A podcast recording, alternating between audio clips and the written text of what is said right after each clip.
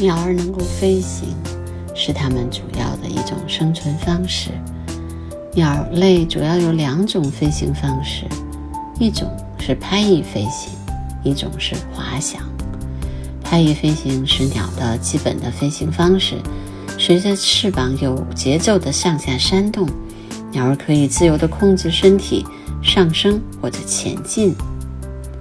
首先，鸟儿的身体外面是轻而软的羽毛，羽毛不仅具有保温的作用，而且是。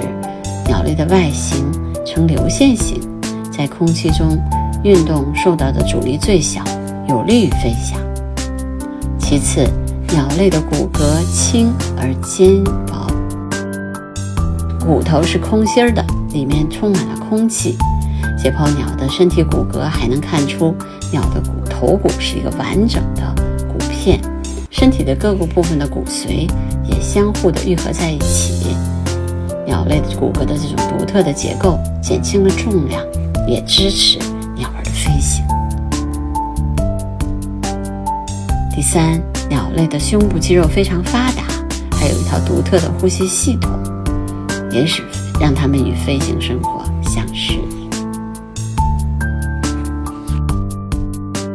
另外，在鸟类的身体当中，骨骼、消化、排泄、生殖等器官功能的构造。